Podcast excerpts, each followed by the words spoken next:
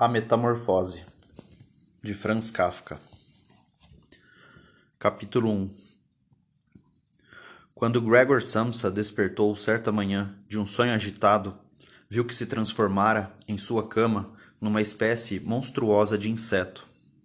Permaneceu de costas, as quais eram duras como couraça, e erguendo um pouco a cabeça, conseguiu ver a saliência de seu grande ventre marrom, dividido em nítidas ondulações as cobertas escorregavam irremediavelmente do alto da curva, e as pernas de Gregor, lamentavelmente finas, comparadas ao seu tamanho primitivo, agitavam-se, impotentes, diante de seus olhos.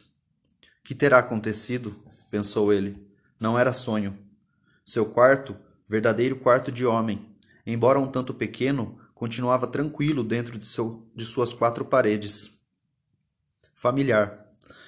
Sobre a mesa, onde se achavam espalhadas amostras de fazendas, pois Samsa era caixeiro viajante, estava a fotografia que ele recortara recentemente de um jornal ilustrado e que colocara em bela moldura dourada. A fotografia mostrava uma senhora muito ereta, com um pequeno chapéu de pele e uma estola bem, também de pele. Exibia um pesado regalo, no qual enfiara o braço até o cotovelo. Gregor Volveu a olhar pela janela. Podia-se ouvir a chuva caindo sobre as vidraças. O tempo, nevoento, deixava-o triste. Que tal se eu dormisse mais um pouco e esquecesse toda esta estupidez? Mas isso lhe era absolutamente impossível, pois estava acostumado a dormir do lado direito, e a situação em que se achava o impedia de virar-se para tal posição. Por mais que procurasse virar, violentamente, para o lado, sempre caía de costas, com um pequeno movimento circular. Tentou-o centenas de vezes, fechando os olhos para não ver o tremor das próprias pernas, e só desistiu de o fazer ao sentir de lado uma dor ligeira, mas profunda. Deus do céu, pensou ele, que trabalho fui escolher. Viajar todo santo dia. Ocupação muito mais cheia de preocupações do que trabalhar no escritório. À parte o próprio negócio em si, havia ainda aquele flagelo de ter de viajar, a ansiedade de mudar constantemente de um trem para outro, as refeições irregulares, horríveis, as caras sempre novas, que não varia, que não veria nunca mais, pessoas com as quais a gente não tinha oportunidade de mostrar-se cordial. Que fosse para o inferno tudo aquilo. Sentiu uma pequena comichão sobre o ventre e retorceu-se para perto da coluna da cama, arrastando-se lentamente sobre as costas, de modo a poder erguer a cabeça com facilidade e viu, bem no lugar em que sentia a coceira, alguns pontinhos brancos cuja finalidade não lhe era possível imaginar. Procurou coçar o lugar com, com um dos pés, mas teve de retirá-lo depressa, pois o contato lhe causou um calafrio. Voltou à posição anterior e disse de si para si mesmo: Não há nada mais degradante do que ter de levantar sempre tão cedo. O homem deve poder dormir. Outros viajantes conseguem viver como mulheres de harém. Quando volto ao hotel pela manhã, depois de visitar meus fregueses, encontro esses senhores ainda à mesa, a tomar sua refeição matinal. Gostaria de ver o que meu chefe diria se eu fizesse tal coisa. Seria despedido imediatamente. Quem sabe se isso, afinal de contas, não seria uma boa coisa. Se não fosse por causa de meus pais, já o teria feito há muito tempo. Teria ido ao meu chefe e lhe teria dito umas tantas verdades. Ele certamente cairia da cadeira. Coisa engraçada, sentar numa mesa daquelas, de modo a falar com os empregados, olhando-os do alto, principalmente sendo meio surdo, obrigando a gente a falar de perto. Contudo, nem todas as esperanças estão perdidas. Quando tiver juntado o dinheiro que meus pais lhe devem, daqui uns cinco ou seis anos, não há dúvida de que o farei. Darei então o grande passo. Agora, porém, devo levantar-me, pois o trem parte às, às cinco. Olhou o despertador que estava sobre a cômoda. Deus do céu, pensou, eram seis e meia.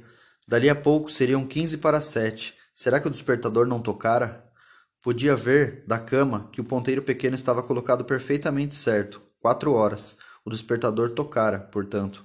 Mas será que pudera continuar dormindo calmamente em meio de um barulho que abalava os próprios móveis? Certamente não. Seu sono não fora calmo, mas fora por isso mesmo, mais profundo que deveria agora fazer? O próximo trem partia às sete para apanhá-lo. Para apanhá-lo, teria de correr como um louco, e sua coleção de amostras não se achava ainda colocada na mala. Além disso, não se sentia de modo algum descansado, nem tinha vontade de se mexer. Mas mesmo que apanhasse o trem, a cólera do patrão seria inevitável, pois o moço de recados da firma já o teria esperado pelo trem das cinco e teria notificado aquele lapso à companhia. Não passava de um rapaz estúpido e servil, que vivia a adular o patrão. Que tal se pretestasse uma doença? Mas isso, além de enfadonho, iria despertar suspeitas, pois, durante os quatro anos que, que trabalhava na firma, jamais tivera a menor enfermidade. O gerente certamente iria visitá-lo, acompanhado do médico da companhia de seguros, e censuraria seus pais pela preguiça do filho, interrompendo quaisquer objeções e manifestando ao médico a opinião de que ninguém é doente, mas apenas indolente. E, em tal caso, estaria ele errado? Gregor sentia-se perfeitamente bem, à parte aquela injustificada necessidade de dormir ainda mais. Após uma noite tão longa, sentia, além disso, um apetite fora do comum.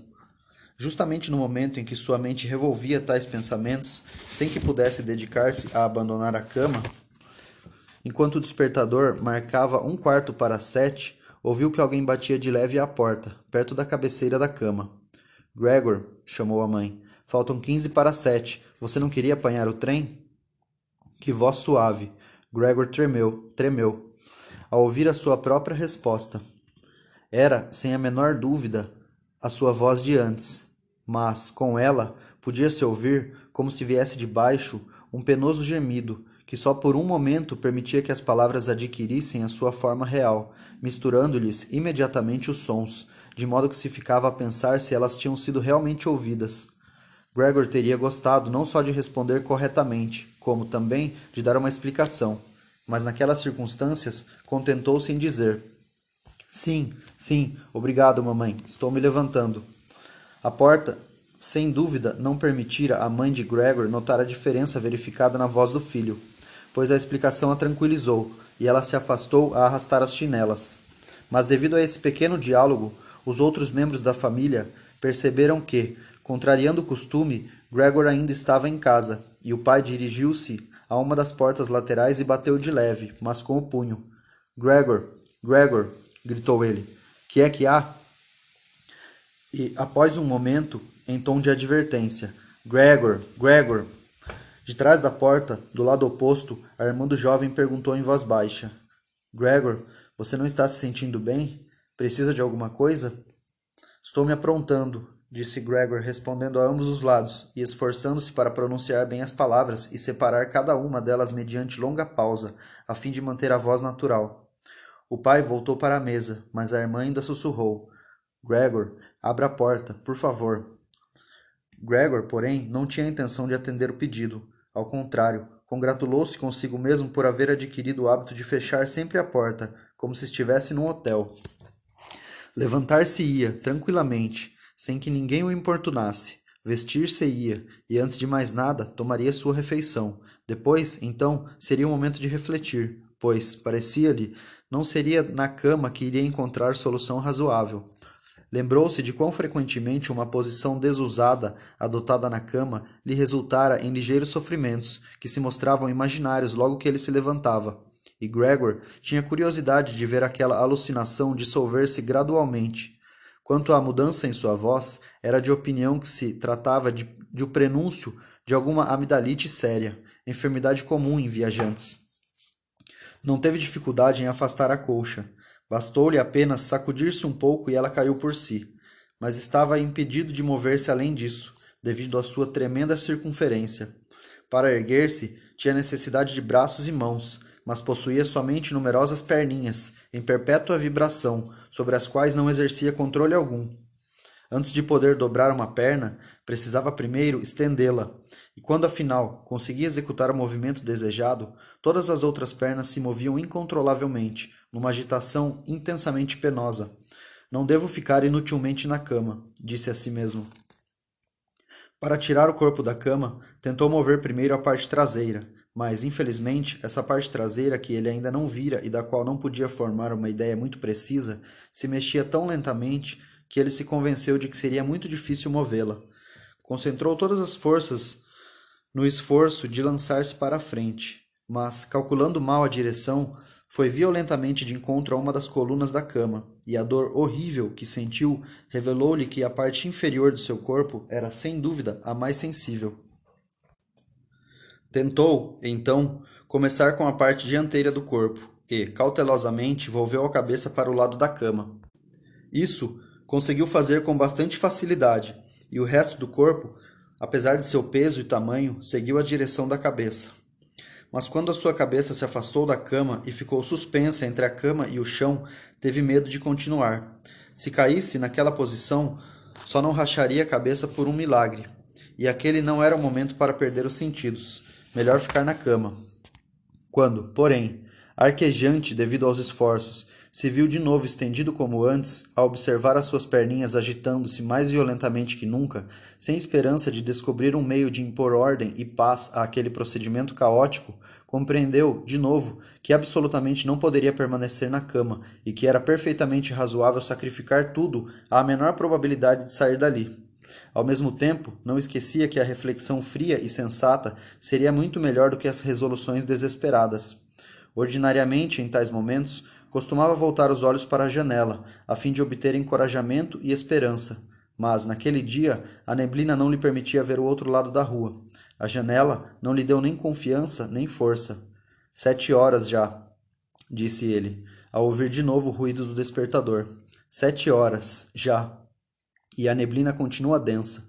Permaneceu um momento deitado de costas, a respirar docemente, como se, no completo silêncio, pudesse esperar calmamente a volta de seu estado normal.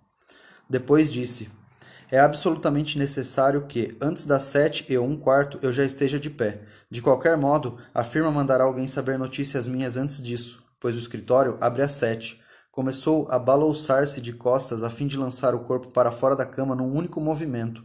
Dessa maneira, poderia proteger a cabeça erguendo-a para o alto quando caísse. As costas pareciam-lhe duras. Não correria risco algum se caísse sobre elas no assoalho.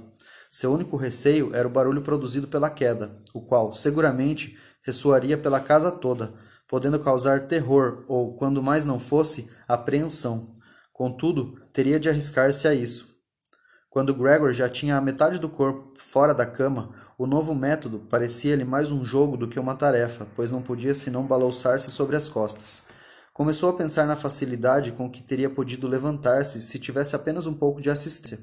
Duas pessoas fortes, pensou no pai e na empregada, seriam mais do que suficientes. Teriam apenas de passar os braços em torno de suas costas, erguê-lo da cama, inclinar depressa o seu fardo para a frente e esperar com cuidado até que ele tivesse completado a operação de apoiar-se no chão, onde esperava que os seus pés pudessem, por fim, arranjar um meio de funcionar simultaneamente. Mas, mesmo que as portas não estivessem fechadas, seria sensato pedir auxílio? Diante de tal ideia, não pôde, apesar de sua miséria, reprimir um sorriso. Já havia, agora, avançado tanto, acentu... acentuando cada vez mais os movimentos balouçantes, que percebeu estar quase perdendo o equilíbrio. Teria de tomar uma decisão séria, pois dentro de cinco minutos seria já um quarto para as oito. De repente, porém, Ouviu-se uma batida na porta da rua. Alguém do escritório, pensou ele, e sentiu o sangue gelar-lhe nas veias, gelar-se-lhe nas veias, enquanto as pequenas pernas apressavam a sua sarabanda. Durante um momento, tudo permaneceu quieto. Não vou abrir a porta, pensou Gregor num acesso de absurda esperança, mas não vão abrir a porta. Mas a criada, naturalmente, com passos firmes, dirigiu-se à porta e abriu-a. Bastou-lhe ouvir as primeiras palavras de saudação para que Gregor imediatamente soubesse quem era: o próprio gerente. Por que estava Gregor, em particular, condenado a trabalhar para uma firma em que se suspeitava o pior da mais ligeira inadvertência por parte dos empregados? Eram os empregados, todos, sem exceção, patifes? Não haveria entre eles nenhum empregado devotado, leal o qual, se acontecesse, por acaso, de perder algumas horas de serviço pela manhã, não pudesse sentir-se tão tolhido pelo remorso que não lhe fosse possível levantar-se da cama? Não bastaria, por acaso, que enviassem algum aprendiz para saber o que havia, se é que, no caso, houvesse necessidade de se fazer qualquer investigação?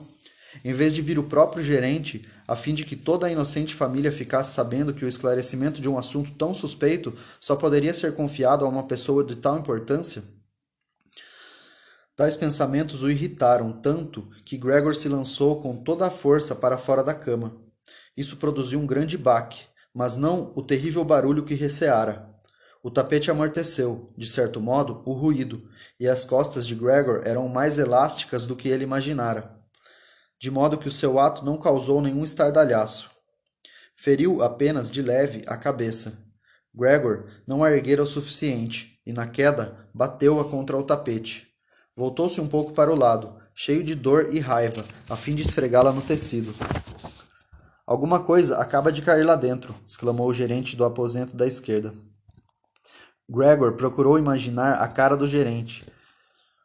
Se uma queda assim lhe ocorresse, pois tinha de admitir aquilo era possível. Como lhe deram, porém, uma resposta ríspida, o gerente pôs-se a andar de um lado para o outro no aposento contíguo, fazendo ranger os sapatos de verniz. Do quarto à direita, a irmã de Gregor sussurrou, a fim de advertir o irmão. Gregor, o gerente está aí. Eu sei, disse Gregor com os seus botões. Mas não teve coragem o bastante para erguer a voz, de modo que a irmã pudesse ouvi-la. Gregor, disse o pai do aposento à direita, o gerente veio saber por que você não tomou o trem das sete, logo cedo. Das cinco. Não sabemos o que responder. Ele quer falar-lhe pessoalmente. Faça, pois, o favor de abrir a porta. Estou certo de que ele desculpará o desarranjo de seu quarto. Bom dia, bom dia, Sr. Samsa, interrompeu o gerente, animado e cordial. Ele não se sente bem, disse a mãe ao gerente, enquanto o pai continuava a gritar através da porta. Creia-me, ele não se sente bem, meu senhor. Do contrário, por que haveria de perder o trem? O rapaz não pensa noutra coisa senão em seu trabalho. Preocupa-me ver que não sai nunca de casa depois de jantar. Passou toda a semana aqui e não saiu de casa sequer uma noite. Fica sentado à mesa conosco, a ler tranquilamente o jornal ou a examinar os seus horários. Sua única distração é fazer, às vezes, pequenos trabalhos manuais.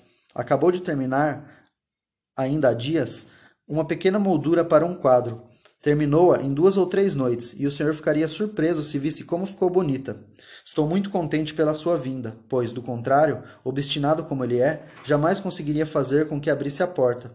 Estou certa de que deve estar doente, embora ele tenha negado esta manhã. Já estou saindo, disse Gregor lenta e cuidadosamente, mas continuou ainda imóvel, a fim de não perder uma única palavra da conversa. Não sei o que lhe dizer, declarou o gerente. Esperemos apenas que não seja nada de grave.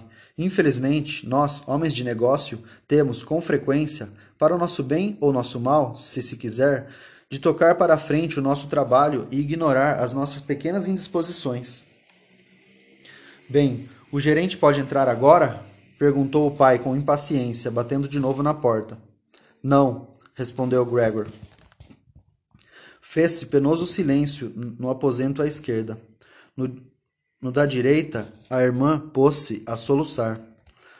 Por que não se reunira ela aos outros? Talvez tivesse acabado de se levantar e não estivesse ainda vestida. Mas por que soluçava? Por que não haver ele, por não haver ele permitido que o gerente entrasse? Por estar arriscando seu lugar na firma ou por receio de que o patrão incomodasse de novo os pais devido às velhas dívidas? Não havia motivo para tal. Gregor ainda estava ali e não tinha a menor intenção de abandonar a família. Naquele momento, achava-se estendido sobre o tapete, e ninguém que o visse naquela situação ter-lhe-ia pedido, seriamente, que deixasse o gerente entrar no quarto. Não seria devido àquela pequena indelicadeza pela qual, em situação normal, teria podido facilmente, depois, apresentar as suas desculpas, que Gregor iria ser despedido. Pensou que seria muito mais razoável que o deixassem, naquele momento, em paz, ao invés de o perturbarem com lágrimas e falatórios. Mas era justamente aquela incerteza que estava tornando os outros inquietos e que lhes desculpava o procedimento. Senhor Samsa, exclamava agora o gerente, erguendo a voz. O que é que há com o senhor?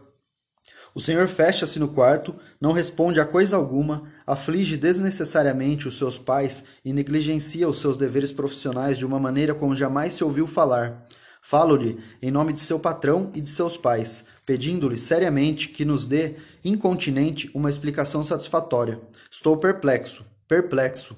Sempre o considerei um jovem pacífico, de bom senso, e aí está o senhor a tomar, de repente, certas atitudes, procedendo de modo absolutamente fantástico.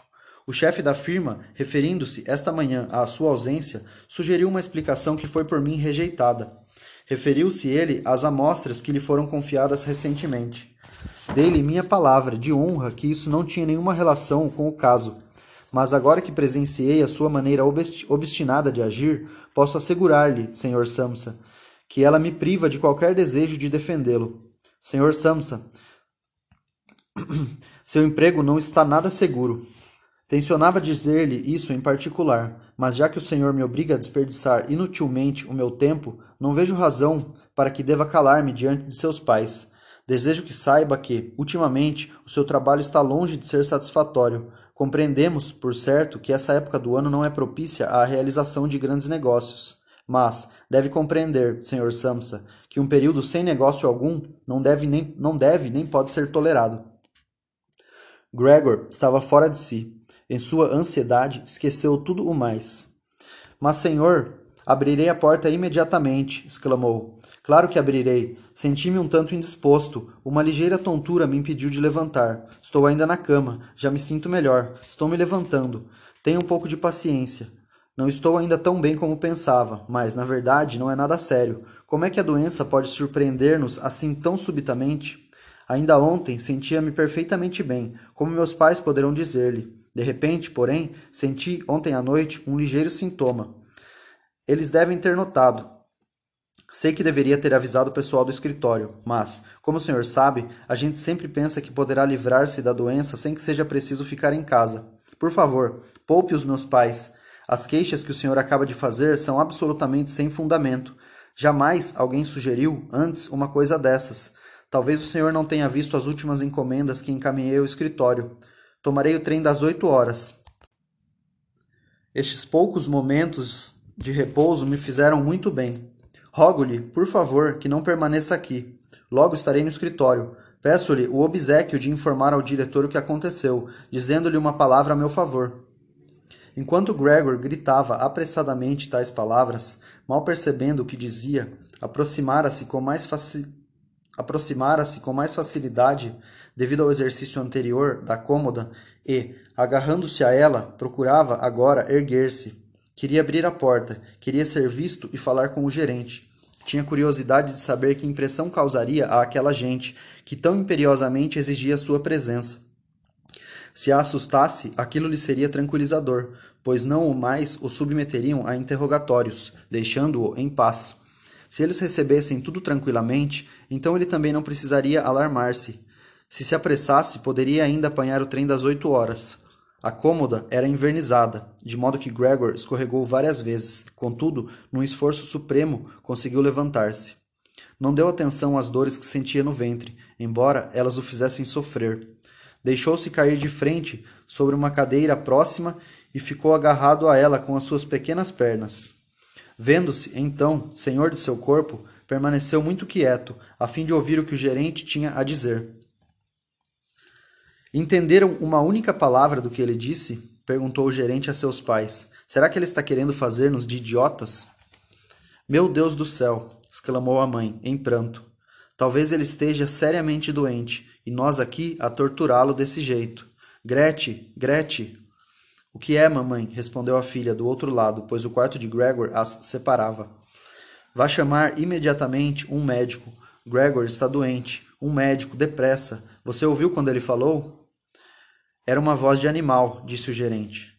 Depois do choro das mulheres, a sua voz era cuidadosamente gentil.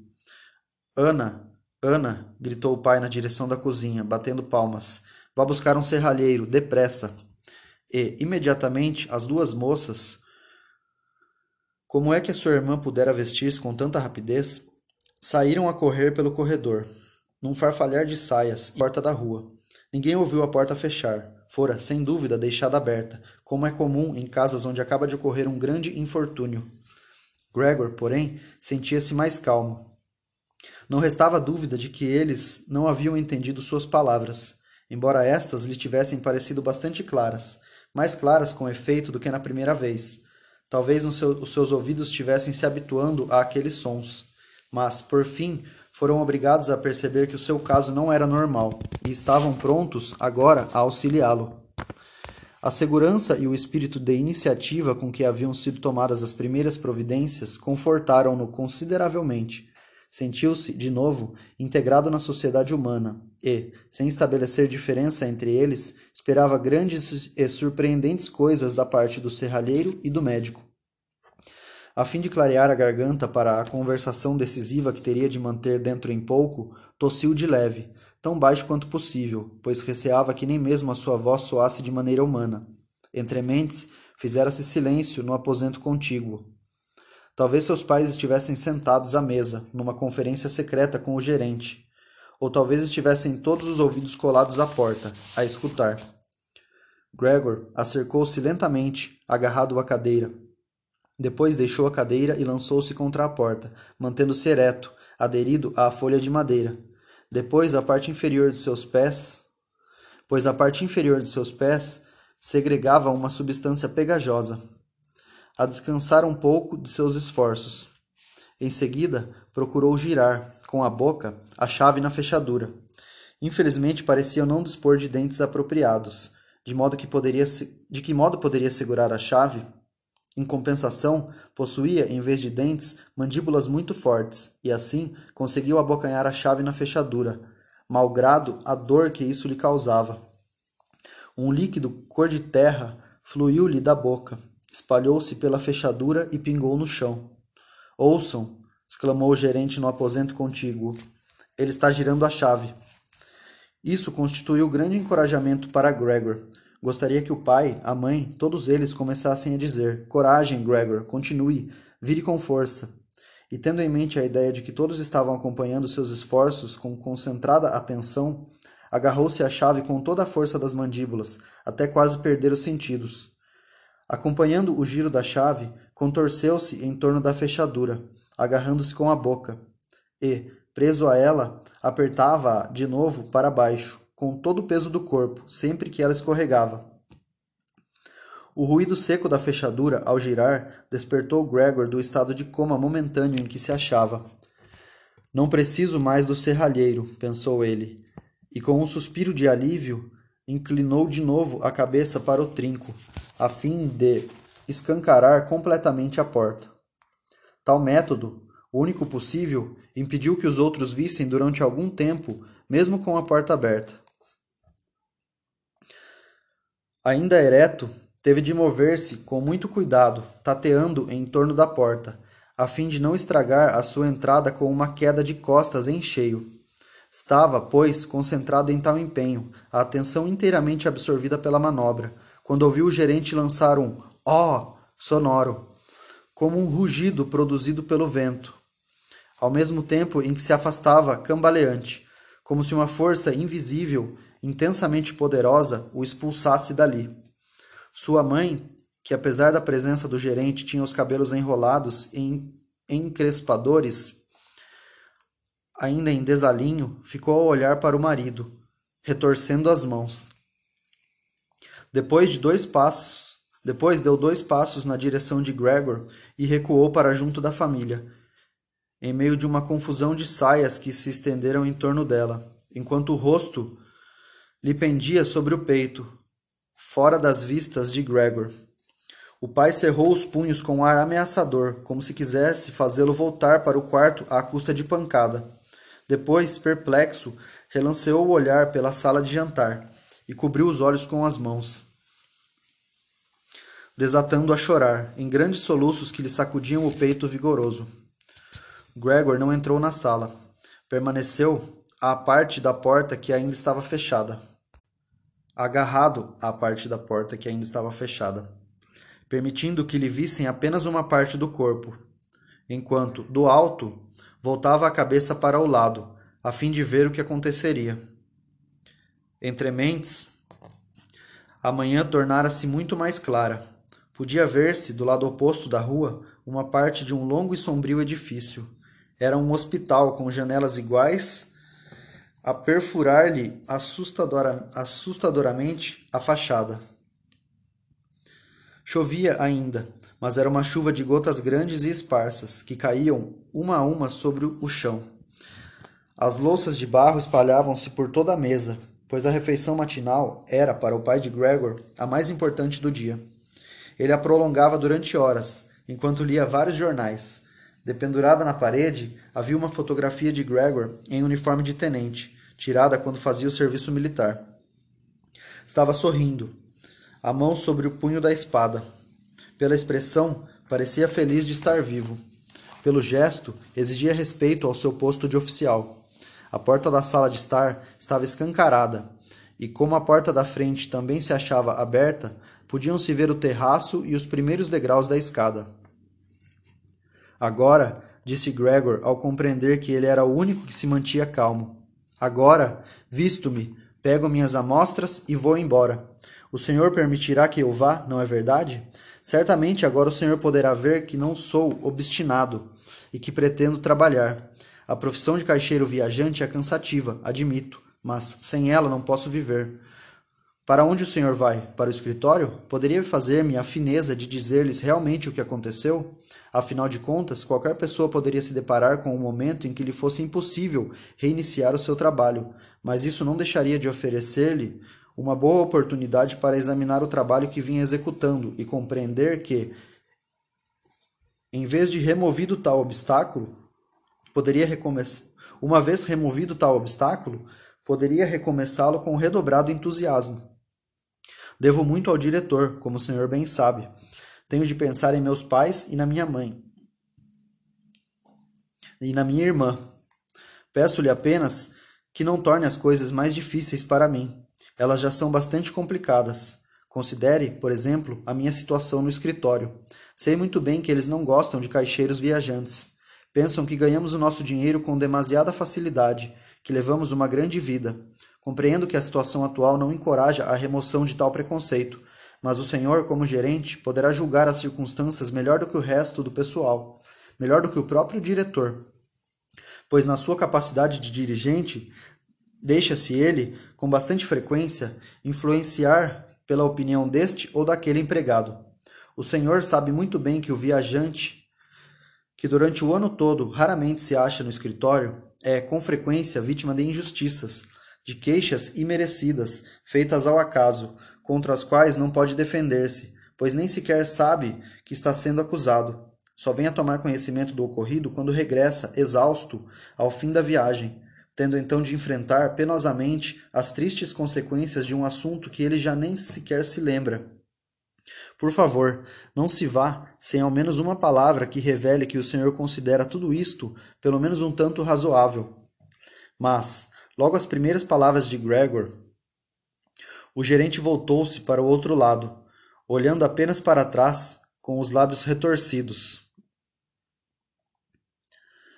por sobre o ombro, Durante o discurso de Gregor, não ficara parado um só momento.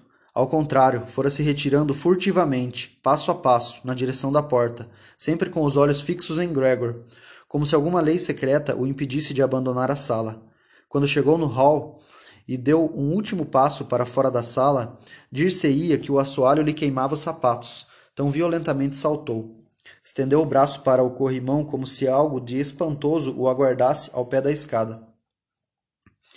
Gregor percebia que, se quisesse conservar o emprego, não deveria de modo algum permitir que o gerente saísse daquele jeito. Infelizmente, seus pais não viam tão claramente a situação. Alimentavam há tanto tempo a ideia de que ele estava instalado na firma para sempre e achavam-se, ademais, tão perturbados diante do infortúnio atual que não pensaram em tal contingência. Gregor, porém, via mais claramente as coisas. O gerente deveria ser detido, acalmado, convencido, realmente conquistado. Tanto o futuro de Gregor como da família dependiam disso. Se ao menos sua irmã estivesse ali, ela compreendera. Chegar até a chorar, enquanto Gregor permanecia de costas na cama. E o gerente, que gostava de mulheres, tê-la ia ouvido. Deixar-se-ia conduzir por ela. ela teria fechado a porta e provado, no hall, quão insensato era o seu terror. Mas ela não estava presente. Gregor tinha de arranjar-se por si mesmo, e, sem considerar sequer se lhe seria possível voltar ao trabalho, nem se suas palavras tinham sido entendidas, deixou a ombreira da porta a fim de deslizar pela abertura e alcançar o gerente, o qual se achava agarrado com ambas as mãos de maneira ridícula ao corrimão. Nesse intento, procurou em vão um lugar de apoio, e lançando um grito, caiu com as pequenas e frágeis pernas retorcidas sob o peso do corpo. Subitamente, pela primeira vez durante toda aquela manhã, experimentou um sentimento de bem-estar físico. Seus pés estavam em terra firme. Notou, com alegria, que as pernas lhe obedeciam maravilhosamente e que estavam mesmo ansiosas por levá-lo onde quer que ele pudesse desejar. Mas, enquanto, sob a influência nervosa daquela necessidade de apressar-se, hesitava um instante, não muito distante de sua mãe, viu-a saltar subitamente daquele desfalecimento em que parecia estar e estender os braços, a gritar: Socorro! Pelo amor de Deus, socorro! Voltou a cabeça para poder ver Gregor melhor, e então, em flagrante contradição, começou a recuar, esquecida que atrás dela se achava a mesa, ainda cheia das coisas da refeição. Vacilou, vacilou de encontro a ela e sentou-se de repente, como uma louca. Indiferente ao fato de o bule de café ter virado junto ao seu cotovelo, começando a formar uma poça sobre o tapete. Mamãe, mamãe, murmurou Gregor, erguendo a cabeça para ela. O gerente estava completamente fora de si. Vendo o café a escorrer, Gregor não pôde evitar de escancarar várias vezes as mandíbulas no ar, como se estivesse comendo. Aí, então, a mãe começou de novo a gritar, e rapidamente saltou de junto da mesa e caiu nos ombros do marido, que correra para trás dela. Mas Gregor não teve tempo de preocupar-se com eles. O gerente já estava na escada, com o queixo apoiado ao corrimão. Olhou para trás pela última vez. Gregor lançou mão de toda a sua coragem para procurar trazê-lo de volta. O gerente, porém, devia ter suspeitado de algo, pois num único salto pulou vários degraus, desaparecendo com uma exclamação que ressoou pelo vão da escada. Essa fuga teve o lamentável efeito de fazer com que o pai de Gregor, que até então se mantivera senhor de si próprio, perdesse completamente a cabeça. Em vez de correr atrás do gerente, ou pelo menos de não interferir com o que Gregor pretendia fazer, apanhou com a mão direita a bengala do gerente, que ficara sobre uma cadeira, juntamente com o sobretudo e o chapéu, e, com a esquerda, um jornal que se achava em cima da mesa, e, batendo os pés, pôs-se a brandir o jornal e a bengala, no sentido de fazer com que Gregor voltasse para o seu quarto.